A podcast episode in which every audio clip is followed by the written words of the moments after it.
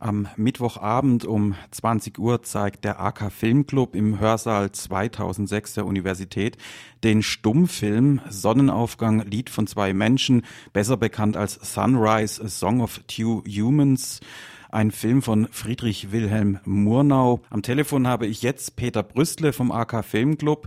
Ja, ein glücklich verheirateter Bauer. Er lernt auf dem Land eine Frau aus der Großstadt kennen während ihrer Sommerferien. Er hat eine Affäre mit ihr und sie verführt ihn, ihm in die Stadt zu folgen. Und er hinterlässt auf dem Land seine Ehefrau und sein ganzes bisheriges Leben. Das klingt nach einem ziemlich abgedroschenen Plot. Peter, warum soll man trotzdem in diesen Film gehen? Ja, also das, ähm, der, der Plot ist wirklich äh, ein bisschen, klingt ein bisschen naiv. Aber der äh, Stummfilm ähm, Sunrise von Friedrich Monau ist kann man schon sagen, ein Höhepunkt äh, äh, der Stummfilmgeschichte. Ähm, es geht dabei auch weniger jetzt äh, genau um den Plot, sondern mehr um, ähm, naja, also Mona arbeitet viel mit expressionistischen Stilmitteln in dem Film auch und äh, zeigt so äh, diesen Seelenkonflikt, den der Bauer durchlebt, eben man muss ja dazu sagen, dass Murnau wirklich einer der ganz großen, äh, bedeutenden Regisseure der Stummfilmzeit ist. Ich glaube, sein wahrscheinlich bekanntester Film heute ist Nosferatu, genau. die Sinfonie des Grauens, dieser Vampirfilm mit Max Schreck. Mhm. Und er gilt ja auch so ein bisschen als ein, als ein Zauberer des Halbdunkels, mhm. dieses ganz charakteristische Halbdunkel des deutschen Stummfilms. Ist das in diesem Film, der ja in Amerika gedreht wurde, auch noch zu sehen, dieses Stilmittel? Nosferatu ist ähm, typischer so äh, für diese ähm, expressionistischen Elemente. Aber das findet sich auch noch in dem, in dem Film Sunrise, also dieses Spiel von Licht und Schatten.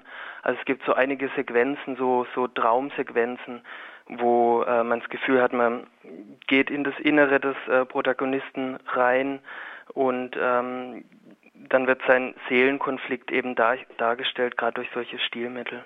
Es ist ja überhaupt äh, ein Film, der für die damalige Zeit ungeheuer modern erzählt wird, mit ganz vielen äh, Finessen, mit Überblendungen, mit Doppelbelichtungen. Und es ist ja, glaube ich, äh, einer der teuersten Sets und Kulissen, die damals überhaupt hier in Hollywood erbaut wurden. Monau kam ja aus Deutschland und äh, war da eben durch Filme wie Nosferatu bekannt äh, geworden, ging dann nach Hollywood und ihm wurde da ziemlich finanzielle äh, Freiheit zugesichert und ähm, ein wichtiger Teil vom Film oder die Hälfte des Films spielt auch in der Stadt.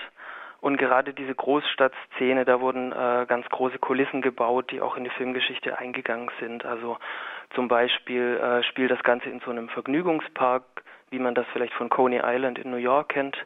Und das sind also ganz, ähm, ganz aufwendige und tolle Bilder, die, ähm, die auch ähm, ja durch ganz besondere Kamerafahrten ähm, dargestellt werden, was in der Stummfilmzeit auch nicht üblich war. Jetzt kann ich mir vorstellen, dass gerade diese Metropolenbilder, dass dazu gut äh, die Musik passt. Ihr habt den Günter Buchwald da, der wieder am Klavier begleiten wird, aber eben auch einen Saxophonisten. Also wir hatten dieses Semester schon einmal äh, einen Film, Berlin Sinfonie der Großstadt, eben auch ein Großstadtfilm. Und äh, er hat sich spontan bereit erklärt, auch den noch zu begleiten und da freuen wir uns besonders drüber. Und wo kann man jetzt diesen Film sehen und auch hören?